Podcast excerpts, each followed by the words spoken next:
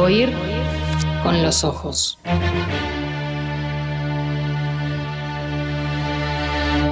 Temporada 5. Bajo los efectos de la lectura. Oír con los ojos.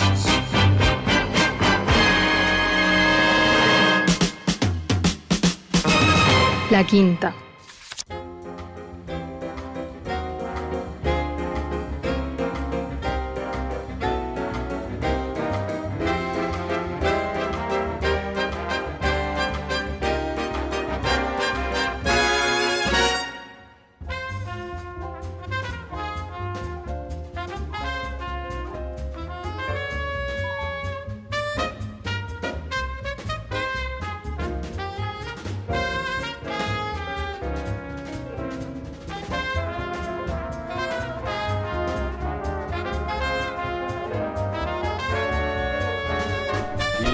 Escritora y periodista Carolina Bello tiene 38 años Así es. y no para de dar saltos. Escrito en la ventanilla, originalmente un blog, se convirtió en un libro publicado por Irrupciones en 2011. Vinieron Saturnino, Trópico Sur, editor, año 2013. Urquiza, publicado por Fin de Siglo en 2016 y que le valió a Carolina el premio Gutenberg. La muy saludada y leída Octubre de 2018, que pertenece a la colección Discos de Estuario. En 2020 Carolina Bello publicó en Buenos Aires y a través de Años Luz Editora Un monstruo con la voz rota. Y ahora, en este 2021, y esta vez con el sello de literatura Random House, acaba de publicar El resto del mundo rima, una nueva novela. ¿Qué les vamos a proponer en los próximos minutos? Un gran mano a mano, una auténtica interpelación en la que me va a tocar apenas el papel del que modera a mí. Ellas son escritoras, son amigas, han sido incluso vecinas, pero para esta conversación van a dejar todo eso de lado y van a ser entrevistadora y entrevistada. Natalia Mardero, Carolina Bello, mucho para preguntarle a la autora de El resto del mundo rima. Se va a ir de regalo un ejemplar de este libro firmado Ya está por firmado. su autora. Ya está firmado, es decir que no me estoy adelantando. Se va a ir con la firma de Carolina. Te voy a dejar a, a ti, Nachu, que le des la bienvenida formal a nuestra invitada. Muy buenos días, mi queridísima Carolina Bello. ¿Cómo cuesta no decirnos Bessi? Porque Bessi. hay que, hay que confesarlo, No, hay ¿no? que mantener las formas acá. Ahora vamos a mantener las formas, pero contamos eso. Eh, un pequeño paréntesis que nos decimos de otra manera. Nunca nos dijimos Caro ni Natalia. Claro, claro. ¿Cómo era eso? Eh, eh, ¿Puertas eh, contiguas en un edificio? No, no, eh, ¿De no. cuadra? Un par de cuadras, pero manzana? compartíamos este, parada de ómnibus. Bueno, Sí. es un síntoma sí, de, de vecinazgo. sí, Y sí. empezamos a conversar ahí, Y sí. más allá de que habíamos leído juntas Mm. años atrás, Sí. y, y empezamos a conversar en la parada hasta que un día... Para no hablar de que se encontraban entonces en el súper, en el... No, es que no en nos encontrábamos paseo, porque ¿no? nos distaban, o sea, estábamos a varias cuadras de distancia. Ah, bueno. Era ese el punto de encuentro. Sí, sí, sí. Una cosa que no dijiste que somos hinchas de Nacional las dos. Las así dos. que eso es un dato no menor, creo. Eh, tenía pensado preguntarle eh, a Carolina, Mm. que, que es hincha nacional y es, y- es más y- futbolera y es que yo, creo, ¿no? Pero Vos somos dos bols. Eh, ¿Cómo se hace para enojarse con una persona que ha sido no solo un genio de la pelota, eh, sino además claramente un muy buen ser humano, como Martín Ligüera, y, y Mm. con el que sin embargo en principio eh, todos tienen como la necesidad en este momento de estar enojados? Debe ser difícil enojarse con Ligüera. No, yo no me enojo con nadie. Yo no me enojo, no me enojo. No, no me enojo en el fútbol. Porque si te enojas en el fútbol, No, justamente. apaga la tele. Mm. Ya está. Pero ¿cómo no te vas a enojar? No, no, no, estoy en otra cosa ahora. Bueno, campeón No de tengo tiempo lo para- No, no, Estresarme con, con otro- Exactamente, no, no, no estoy con Ligüera, así a full. Bueno, bueno, está. Era, era una pregunta que había Bueno. que hacer, me parece. Sí, porque En no fin. les está yendo muy bien, pero. Bueno, pero más o menos, este. No es el tema ahora. No, no, no. no, importa. Acabamos de anunciar que íbamos a hablar del resto del mundo Era una, rima. era una Bueno, anotación que quería hacer, nada más. Que me parecía ¿cómo, importante. ¿Cómo arranca esta charla, Nati? Bueno, el resto del mundo rima, que es esta novela que nos encantó, que como dijimos fue estrenada hace poquitos días. Estás así, a, a flor de piel, supongo, toda la, la- la cuestión de la salida del libro. Y escuché por ahí, quiero empezar un poco por el principio, que este título tan sugerente lo tomaste de tu adorada Leila Guerriero. Y que además está el nombre de Werner Herzog, nada más y nada menos. Este, bueno, contanos cómo llegaste a ese nombre tan sugerente y, y- y bueno, ¿y por qué? Y porque la literatura nos, nos va llevando por, por literatura, Nati, y la cosa es así. Vos sabés bien que es mi adorada Leila. Sí. Y cuando me compré Zona de Obras, que para mí es uno de sus mejores libros porque es donde ella habla, hace un metadiscurso de la escritura, Sí. en un momento me toca, tuve la dicha de empezar a dar clases de crónica a la Facultad de Comunicación. Y mi apertura de ese, de ese curso, que di durante dos años, era un texto de ese libro. Y ese texto, que le hablaba a los futuros escribas, terminaba diciendo, lean a Werner Herzog, quieran ser Werner Herzog, sepan que no lo serán nunca. Y siempre me quedó como, ¡fua! Hay que decir eso, ¿no? Eh, años después voy a presentar Octubre, consigo en una librería comprando otro libro del Caminar sobre Hielo, lo veo ahí chiquitito, editado. Me lo compro, me lo devoro, a la cuarta página encuentro una frase que automáticamente me hace un inception en la mente. Reflexionar sobre mí mismo saca una cosa a la luz, el resto del mundo rima. Cuando empiezo a escribir la novela, vi enseguida que, que estaba trabajando de alguna manera la materia desde su aspecto más sonoro, aunque es súper visual el libro. Claro. Había un esfuerzo porque tuviese sonido, ¿sí? Y Perdón, Caro, ¿qué, qué le falta a el resto del mundo rima? Eh, ¿El resto del mundo rima y yo no? ¿Sería así? Y bueno, esa es la idea. De acuerdo. Algo que rima es algo que está en consonancia, ¿no? Y Pero ¿por qué el resto? Porque el que no rima es uno. porque el que no rima más que nada, quienes no riman son los personajes. Bien. Que, que son personajes que Todo lo demás sí. son Bien. arrojados a ese mundo en el que están cada uno, Sí. que no han, encontrado, no han encontrado un tiempo y espacio, que no se reconocen en la vida que les tocó y que han tenido que hacer un esfuerzo denodado por sentirse humanos y más que humanos y pertenecer. Ellos no rimaron. Lo que sí rima en, en el libro, por ejemplo, o lo que intenté como narradora hacer rimar, es la naturaleza, por ejemplo. Todos los pasajes de la naturaleza tienen una, una concordancia que va hacia eso para hacer el contrapunto con estos personajes tan asimétricos y tan, tan ásperos. Mm. Mencionó entonces a la maestra suprema de la eh, crónica y del periodismo narrativo Leila Guerriero, argentina, y a Bernard Herzog, del que todos pensamos, primero que nada, en digamos su, su- su tarea frente a la- pa- para la pantalla. Totalmente, Claro. como Pero- director de cine. Pero hace muchas otras cosas. Hace muchas otras cosas y la verdad que como escritor recomiendo que lean ese libro, que también ese libro no, no solo termina su influencia en el nombre del libro, El resto del mundo rima, sino que, como su propio título lo advierte, es del caminar sobre hielo. Cuenta la historia de él mismo yendo a visitar a una amiga que es crítica de cine que se está muriendo en París y cuenta su travesía desde Alemania a Francia caminando en pleno invierno. Qué lindo. Eh, la imagen del caminar sobre hielo es algo que también está presente en el resto del mundo rima.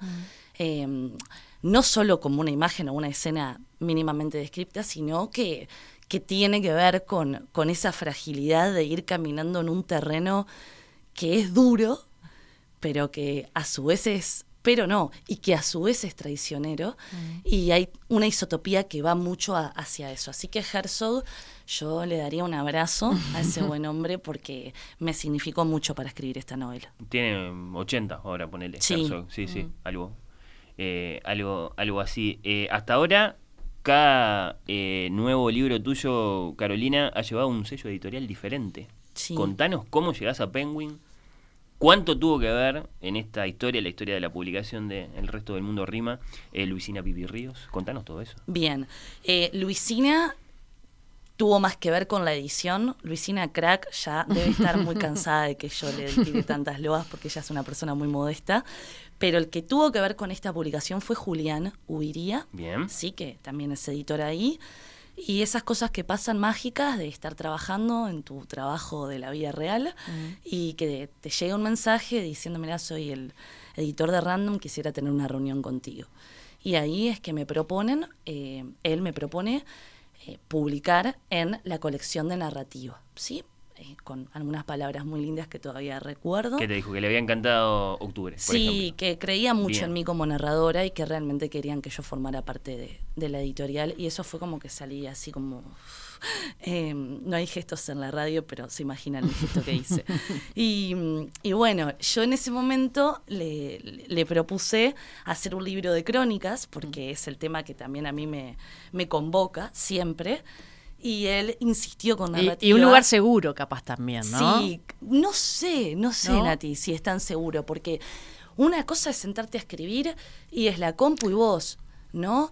Y no dependés de nada más. Mm. En la crónica, antes de sentarte a escribir, hay un, un trabajo de investigación, de No, no, no, salir, sin de duda. encontrarte. Digo como lugar seguro en, en el que te sentís cómoda. En Me ese siento sentido. muy, muy cómoda porque siento que es mi, mi forma de escribir más natural. Mm. Y de hecho en todos mis libros hay siempre componentes de crónica. Sí, sin duda. Siempre, siempre, siempre. Desde Urquiza, bueno, escrito en la ventanilla también. eh, Urquiza, Octubre, el resto del mundo rima, cosas tan distintas todas, pero siempre hay como un ejercicio de ese género porque me parece que no solo es por donde me siento más confortable al momento de escribir, no confundamos eh, comodidad o este sentido confortable con, con pereza o con no buscar No, otra no, no. cosa, ¿no? Sino con, con una forma de ver el mundo que tiene ese tipo de periodismo que a mí me gusta porque lo va desdoblando, ¿no? Claro. Y, y va abriendo como capas, capas de sentido. Mm. Y creo que cuanto más capas de sentido, más perspectiva va a haber, menos binarismo va a haber, y eso es lo que a mí me gusta de esa forma de escribir. Tenemos la sensación de que el mundo de los escritores se divide un poco entre los que se sienten más conectados con lo que sucede, Mm. y entonces, por ejemplo, cultivan la crónica, y los que se sienten más conectados con lo que podría suceder.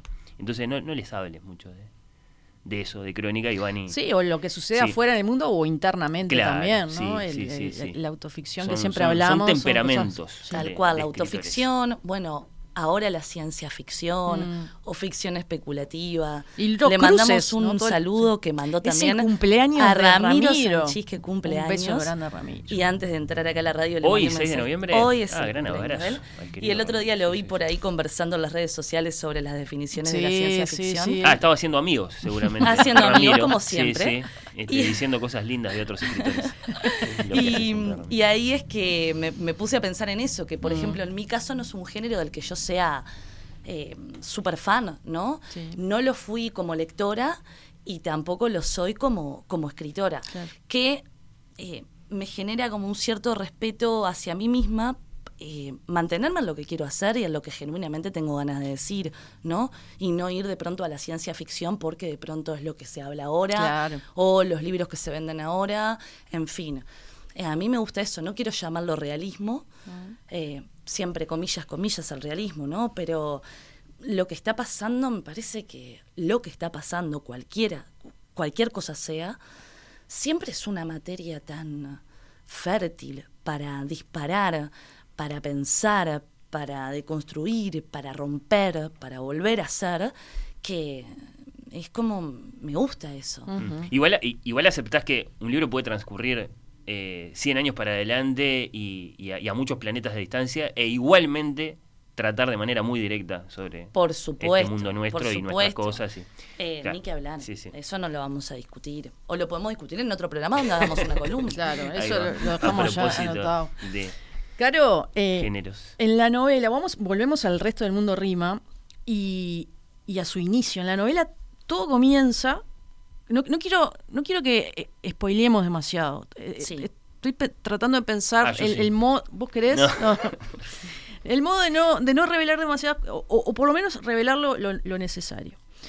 En la, en la novela todo comienza con un evento muy violento, un espectacular accidente de tránsito en la Ruta 1. Y, y bueno, de allí justamente los, lo- los dos sobrevivientes, Andrés y Julia, que son como los protagonistas este, principales, aunque hay muchísimos personajes más, terminan los dos en el mismo hospital. Y comienzan entonces a vincularse y a conectar sus historias a partir de ese punto. Lo que me preguntaba mientras leía este inicio es cómo, cómo se inicia, cómo se gestó esta historia de estos dos personajes, o, o por lo menos cómo ese inicio del, del- de, de este violento evento que es el, el- el- el accidente automovilístico, que es brutal cómo está este, narrado, este, que- ¿cómo, ¿cómo te surgió eso? Bueno, para empezar la ruta 1, en mi vida, Mm, siempre fue el castillo de todos los monstruos. mm, Recuerdo muy, muy, muy vívido eh, el miedo de la ruta 1, que era una ruta difícil, no sé si recuerdan en los años 90, Totalmente. al menos cuando yo crecí. Antes de que la, de la ampliaran y demás. Exactamente, ¿sí? Era una ruta difícil en donde había accidentes permanentemente y cuando se, había que ir a Colonia o había que ir a Buenos Aires, había que atravesar la ruta como quien atraviesa un bosque de cactus pinchudos y era muy, muy, vivirlo como niña me desesperaba. Años después encuentro una noticia, no encuentro la noticia, me encuentra a mí porque pasó y fue impactante, no sé si fue impactante para todo el mundo, para mí lo fue primero porque me unió a aquel miedo, Sí. a aquel ominoso, y segundo porque era un accidente de magnitud eh, importante, muere una familia, en fin, robo. ¿Qué me llama la atención de eso? Mm. había una persona que había quedado viva. Y una de esas personas era la que había ocasionado el accidente. Que venía de delinquir y no conforme, mata a todos sus amigos y a la otra familia comprometida en el accidente. ¿Qué me llamaba la atención? Como en todas las historias, como en Matrix, el elegido. No de pronto para una buena causa, sino Me gusta la- las referencias este, cinematográficas siempre. Me encantó que fuera como Esto- Matrix. Sí, esta no- nos descolocó un poco, sí. el elegido. No, está perfecto, ¿Es el aquel, elegido, o sí. quieren ir a la literatura? No, no, está, está perfecta el, el ejemplo. Tiresias, Mm. ¿no? O sea, la paradoja de ver sin ver, ¿sí? Del que es un distinto Mm. y que tiene que vivir con esa paradoja. Bueno, ahí empezó a anidar, yo no sé si de forma consciente. El que se pregunta por qué yo. ¿Por qué Sí, yo? sí, sí, sí. O quizás No, ni siquiera pensando se ahí. lo pregunta y lo No, acepta claro. eh, más de corte determinista, ¿sí? Como una cuestión realmente griega. Esa idea anidó. Lo mismo me pasó con mis otros libros, con Octubre Seguro. Van apareciendo, ahora me, me está pasando con, no con el libro de crónicas que estoy escribiendo, sino con una nueva novela que tengo en mente, que tengo la idea y cuando los personajes y las escenas me empiezan a aparecer, es que están golpeando la puerta y ya ahí es cuando me tengo que poner a escribir. Con el resto del mundo tuve primero a Andrés en mente, ¿sí? ¿Qué hago con este sujeto? Y después yo dije, quiero contar estrictamente, quiero que él sea el protagonista. O quiero contar una historia de personajes realmente ni buenos ni malos y más deleznables que ponderables, ¿sí? Julia, a mí hay lectores que me han dicho, pobre Julia. Y para mí Julia es una tipa que, que yo no sé si sería amiga de ella, ¿sí? No es Olga Sí, sí. Sudorova, Claro. que es una divina, Mm. cándida. Mm. Es una tipa que, que obra, no se sabe muy bien por qué, que la mueve la envidia, que la mueve la desgracia del otro, además de su propia desgracia. Y quería también jugar a describir personajes que fueran muchos muy distintos a mí, ¿no? Porque claramente vos lo sabés muy bien, Nati, sos narradora. Muchas veces echamos mano a, a lo nuestra que propia conocemos, sí. vivencia, a lo que conocemos, a lo que nosotros filtramos por nuestro tamiz. Bueno, voy a tratar de crear y representar como una actriz a personajes que no serían amigos míos en la vida, Mm. ¿sí? Y, y esa construcción es, es un proceso, porque uno, cuando, una cuando está escribiendo, tenés que tirar de todas las piolas y de todas las posibilidades de, de confección, ¿no? Mm. Y, y sacar determinada maldad en un personaje, pero una maldad, un, un yerro disculpable, si se quiere, ¿no? Porque no se juzga, acá no se juzga porque a nadie le conviene, como dijo una amiga. Y, y estos personajes yo lo que traté, en plan látigo en la mano, si se me iba un poquito más, era no los quiero juzgar. Claro. No, no, yo no estoy haciendo un juicio de valor sobre ellos, que ellos, que solo lo construyan los lectores. Y bueno, me fui por las ramas, pero un poco... Mm. No, no, no, y está bueno que, que lo que decís porque mm, este es eso, uno siente cuando, cuando lee el libro que, que tienen dimensión, esa cosa 3D, ¿no? De ver el personaje con sus claroscuros y, bueno, eso es, es bien interesante. Pero bueno, quería saber cómo, cómo había sido ese puntapié. Que además, después de ese accidente, ¿qué pasa? Eh, después gran parte de la acción se desarrolla en un hospital, en San José de Mayo, que es un lugar, ya un hospital donde pueden confluir, bueno, este, primero cualquier tipo de personas, y es interesante porque tenemos estos personajes este, distintos y no entre sí, y bueno, donde uno pierde un poco su, su identidad y se convierte eh, más que en una persona, en una aflicción a resolver, ¿no? Es un cuerpo enfermo o necesitado de ciertos cuidados y, se desdibuja ahí un poco este, la identidad, que creo que es un tema ahí que, que está, está eh, interesante. Pero quería saber, eh, el tema de interactuar eh, los personajes, hacerlos moverse, interactuar en este escenario, que no es un escenario cotidiano, supongo para vos, este, pero está muy interesante también el tema de, de los, le- los tiempos, la vida, eh, día, noche de, de- estos espacios, ¿no? De estos espacios que los cuerpos van a, a reposar y a recomponerse. Total, el, el hospital también como ominoso, ¿no? Eh, en mí particularmente Sí. no es un lugar el que, o sea, soy una tipa que cuando entra a un hospital, Te pones. sí, me transpiran las manos, me viene como un apunamiento extraño. Lo contrario de Henry James. Eh, aprovecho y lo, y lo- Bien, y lo me recuerdo. Amaba los hospitales.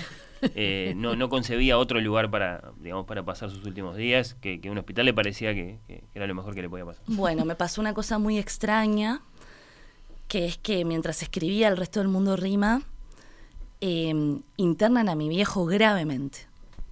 Y estuvo dos meses peleando ahí por su vida. Y eso significó una estadía larga de él en el hospital.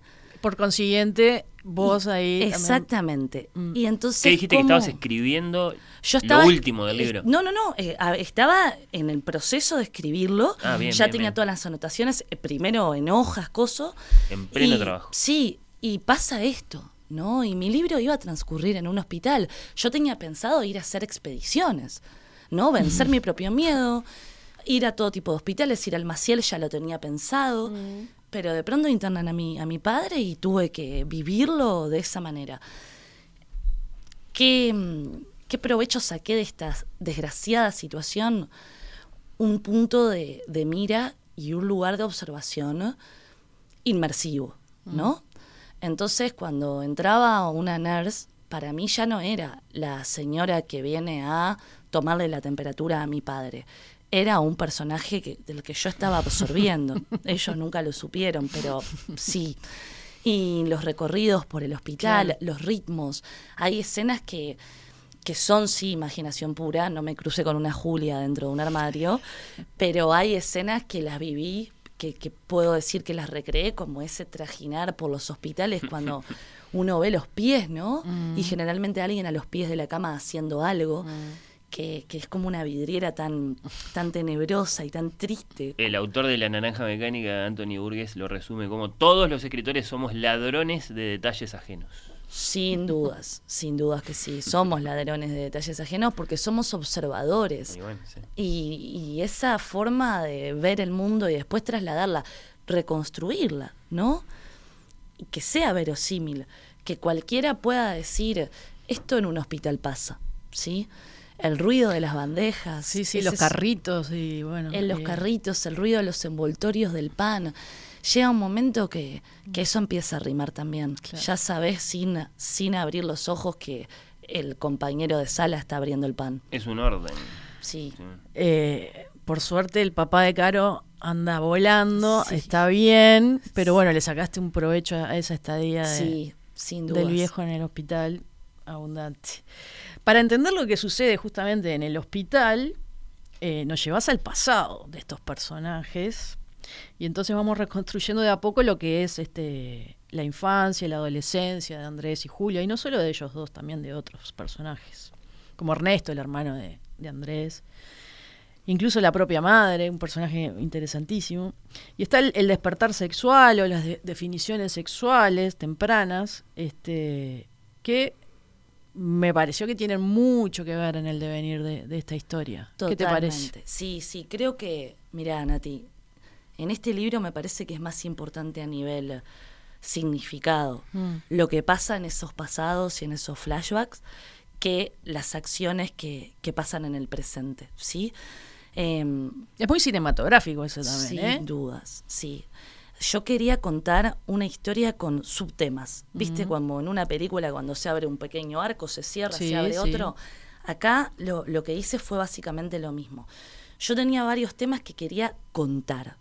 ¿No? El de qué se trata tu historia, de mi querido Julio Villanueva Chan. Mm. Eh, podemos decir, no, bueno, sí, este libro se trata de una chica que tiene un accidente, se esconde en un hospital y eso es el relato primero, ¿sí? Yo quería hablar de desarraigo, Sí. de identidad Mm.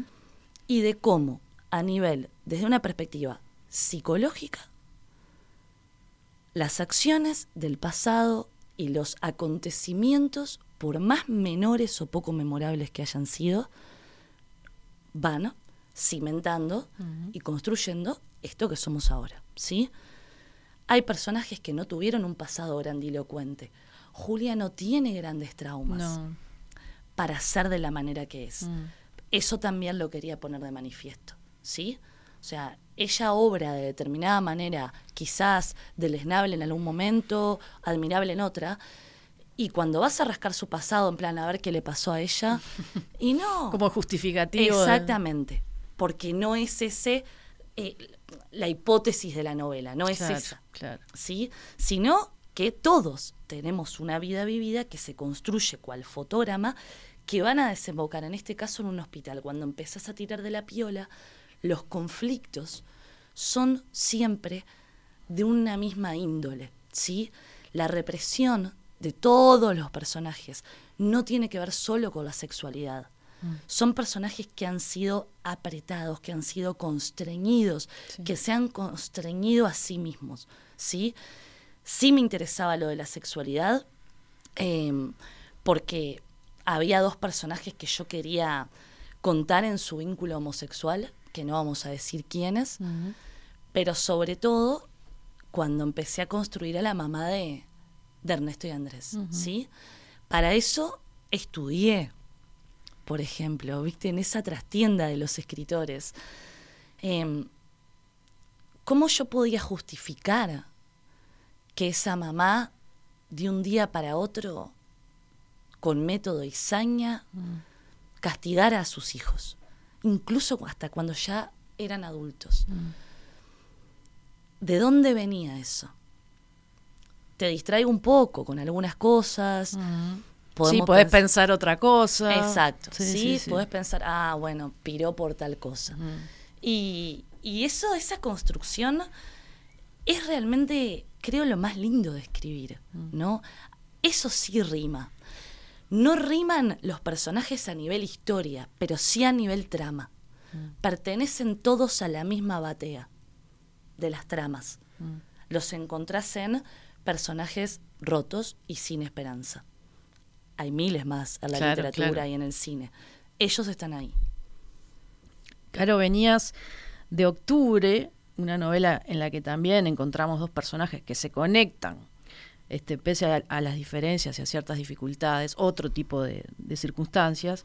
Pero ¿crees que hay, algo ahí que vos querés abordar en cuanto a un tema de los vínculos como salvavidas en ciertos momentos de la vida, como espejos? Qué, qué interesante eso que decís, Nati, porque no sé si lo había pensado, nadie me lo había dicho hasta el momento, y, y me parece que, que hay una cuestión de comunicación, ¿no?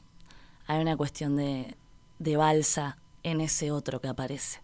Octubre era una historia de amor. Es lo que quise contar. Sí. En determinado contexto, Chernobyl ya lo sabemos. Pero, ¿qué hiciste, Caro? Una historia de amor. Esto no es una historia de amor. Podrías, en un momento podrías llegar a pensarlo, ¿no? Claro. Ahora, ¿no es una historia de amor? Claro, por eso. En- Entonces, eh, sí hay una cuestión con los vínculos. Mm. Hay varios personajes de distintas historias que se cruzan y que se salvan a sí mismos en situaciones imprevistas, ¿sí? Son eh, conductos de, de supervivencia. La onda es que no lo saben, Claro. ¿sí? No son conscientes. Julia y Andrés no son conscientes jamás de eso. Pero a, a- Andrés le, le hace el día la aparición de, de esa. Julia que no se llama Julia. Y a Julia, por lo pronto, ir a ver a Andrés se le convierte como en una obsesión, ¿no? En una obsesión que le, que le genera una pulsión de, de seguir ahí, de tener un propósito. Exacto. Y el vínculo aparece en esta novela como propósito. Todos, aunque no lo sepan, buscan eso. ¿Querías preguntar algo? ¿Qué, com- comentarios de lectores has tenido hasta ahora? Eh, Caro, el libro es nuevo, pero evidentemente va teniendo poco a poco su- su- sus lectores. Eh, ¿qué, te, qué te han dicho? ¿Cómo te llevas con las críticas negativas? Si, si te tocó recibir alguna. Mirá, el libro está teniendo una recepción eh, hermosa para lo que se podía esperar. O sea, todos quienes publicamos es. Esa primera semana es una semana extraña, ¿no? Eh, aquello El que leyeron cuatro o cinco, ya está. Sí, sí. O sea, salió y, y bueno, y en ese proceso eh, a mí lo que más me gusta son los lectores desconocidos, ¿no? Que te contactan hoy en día por las redes sociales Mm. que primero te mandan la foto y después te mandan un texto eh, escrito y te cuentan lo que les pareció. No he tenido críticas malas respecto al libro, solo una compañera me dijo el otro día, me encantó Caro, pero tiene tanta poesía. Y fue tan extraño que me lo dijera porque para mí es mi libro más árido. Ajá. Sí, o sea, eh, en ese sentido, si bien yo soy muy de la imagen, de generar imagen, de usar mucho paralelismo, qué sé yo, es un libro que es mucho más árido que mis obras anteriores. Eh, Bueno, árido en cuanto a la, a, a al la Bueno, pero tiene mucha poesía. Yo estoy con tu compañera. eh, tiene, Tiene, tiene. ella eso lo, lo vio como... pero como algo negativo. Como algo negativo porque no es la literatura que está acostumbrada. Claro. Y yo la miré y le dije, bueno, es mi estilo. ¿Qué vamos ya a hacer? sé, ya sé, me dijo ella. Pero he tenido muy, muy buenas repercusiones con el libro y sé que, que va a seguir, que se va a seguir leyendo, eso es lo más lindo del mundo. Y después, ¿cómo me llevo con las críticas? A nadie le gusta abrir un diario y, y ver que eso que te llevó tanta tripa y tanto corazón a hacer, eh, de pronto es denostado en dos frases por una persona que lo leyó y simplemente no le gustó algo. Eh, ahora bien, todos quienes hacemos algo público Están tenemos que tener más que claro como un axioma que en el momento en el que eso se hace público, sea un cuadro, una película, un libro, una publicidad, eh, nadie es monedita de oro y hay cuestión de estilos, te va a gustar más o te va a gustar menos. A mí me gusta la crítica, no me gusta eh, lo, lo dañino porque sí, ¿sí? O sea, Y aquella hay eso, hay eso, hay esa Ay, gratuidad. En y allá, Uruguay sí. igual hay muy poca crítica, ¿no?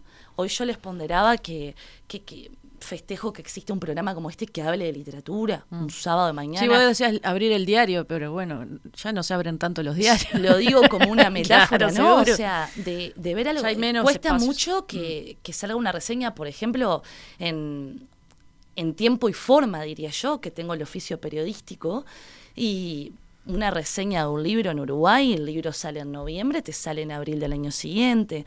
Eh, pero bueno, hay que jugar en, esa, en ese sistema, tener claro que, que la crítica es así, que la crítica también forma parte de ese sistema, que existe para generar metadiscurso sobre la obra, cuando esa conciencia, cuando es con fundamento, cuando es con teoría, cuando es con criterio, Se acepta. aunque sea una crítica que no te favorezca, la tomás.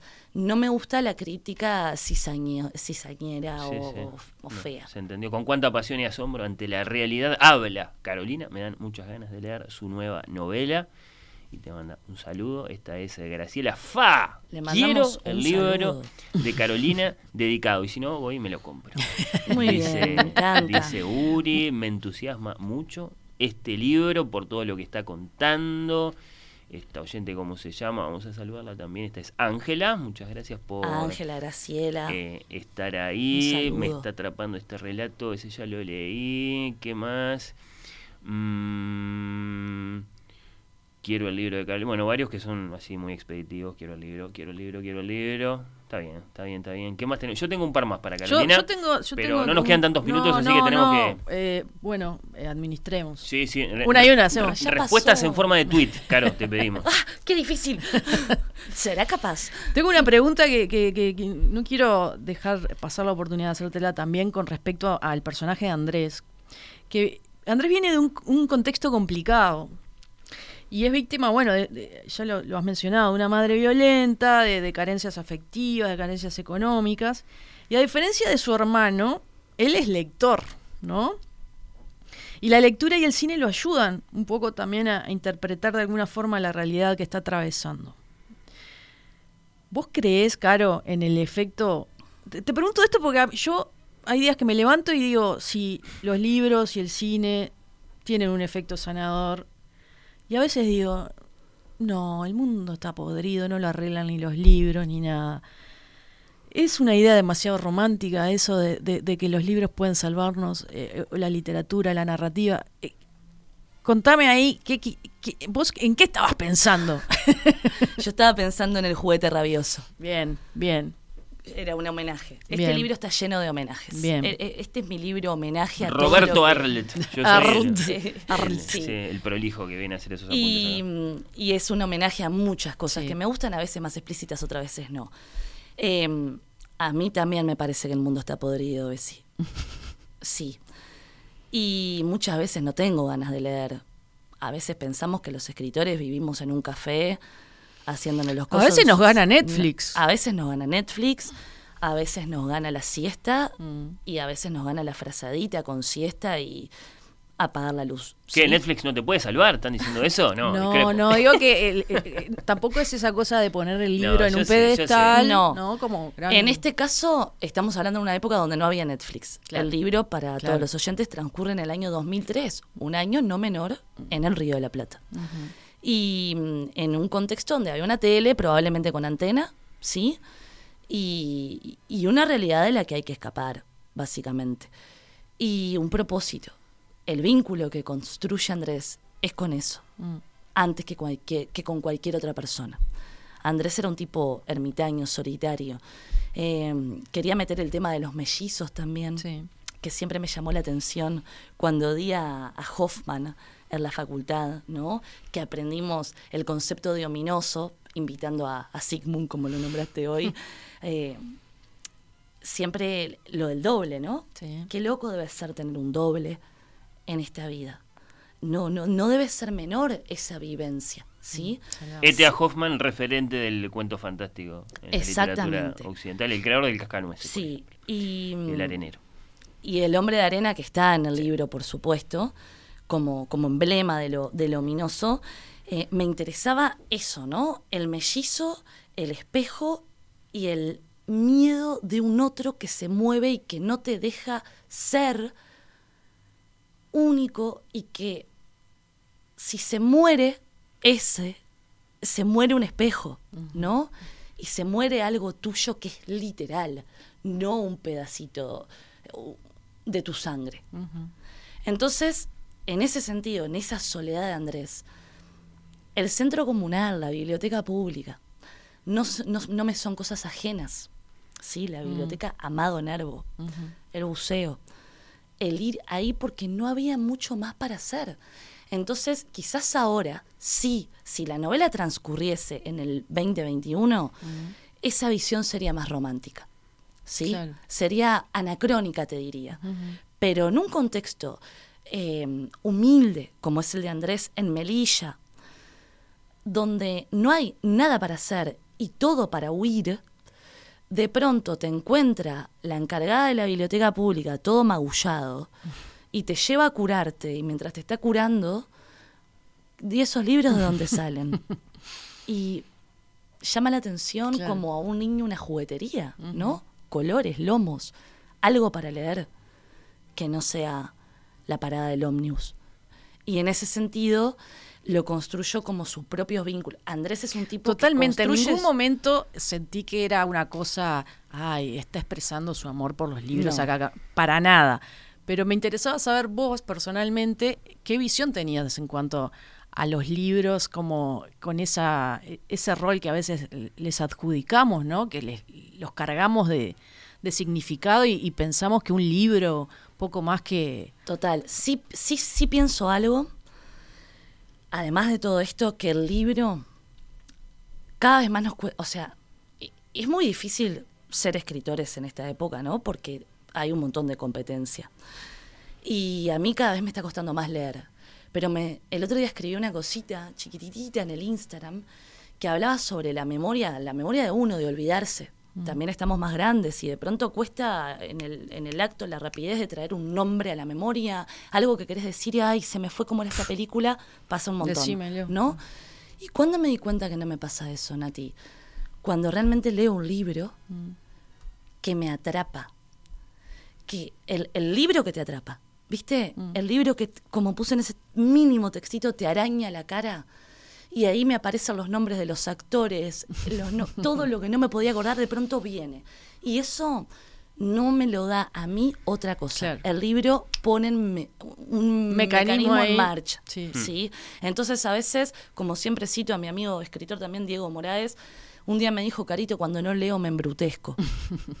y a veces siento eso. Mm. Entonces, es el, es el lugar donde yo pongo al libro. Bien. Un ejercicio de pensamiento, como Diego. para no olvidarnos. Diego dice, octubre me rompió la cabeza, quiero el nuevo. Bien, Diego. ¿Qué te parece? Quiero el libro de Carolina. El resto del mundo rima. Es tremendo título. Felicitaciones a la autora. Muy interesante la entrevista. Muchas ganas de leer el libro. Dice Lore. En este caso, me gustaría leer el libro. Gracias por este encuentro. Dan ganas de leerlo. Linda entrevista. Saludos de Mariana. Qué, hermoso ¿Qué que más? ¿Qué escriban los oyentes, ¿no? Y tienen Eh, además- A mí la música, el cine, los libros y mi terapeuta me salvaron la vida. Bien, no hay que olvidarse de los terapeutas. No hay que heterogénea olvidarse. lista. No hay que Este, olvidarse. Bueno, eh, nos queda eh, para un tuit de Carolina. Este eh, no fue un tuit, perdón. ¿Sorteamos? Eh, ¿quién, quién, quién pregunta? No, dale vos. Yo. Fui, fui yo la última. Desde, pero en tuit, en serio, claro que se nos Dale. voló el tiempo. Desde tu lugar de amante del periodismo narrativo, ¿cómo observaste en general el gran relato de la emergencia sanitaria? Falta. Falta, hay que, hay que seguir narrándolo porque todavía seguimos en estado de, de no poder Falta distancia. Sí. Eh, falta, falta narrarlo, falta seguir escribiendo, seguir hurgando no eh, en lo más espectacularizado, sí, en, en lo más evidente, sino en todos los subrelatos que quedaron después que son infinitos. Hay que Carolina Bello, escritora uruguaya. Qué lindo, ¿no? ¿La, pasaste bien vos? Hermoso, no puedo creer Sí. que ya se terminó este rato. Bueno, Ay, muy rápido. Felicitaciones por el resto del mundo. Rima. Quiero decir, perdón, Sí. paréntesis, eh, Feria del Libro, si eh, ya termina, ¿no? Estamos en el fin En- de en semana las últimas de la horas conclusión. Pueden aprovechar, pasar por la Feria del Libro y allí lo van a encontrar. En el stand de Random, por supuesto, y en todas las librerías, en los También, mejores comercios del ramo. Muy bien, muy bien, muy bien. Muchas gracias por esta participación, Carolina. Gracias Este, a ustedes por invitarme, fue hermoso con charlar con ustedes.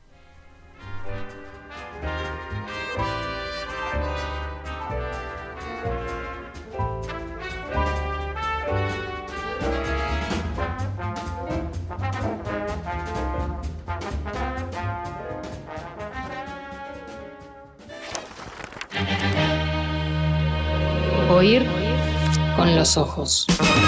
La quinta.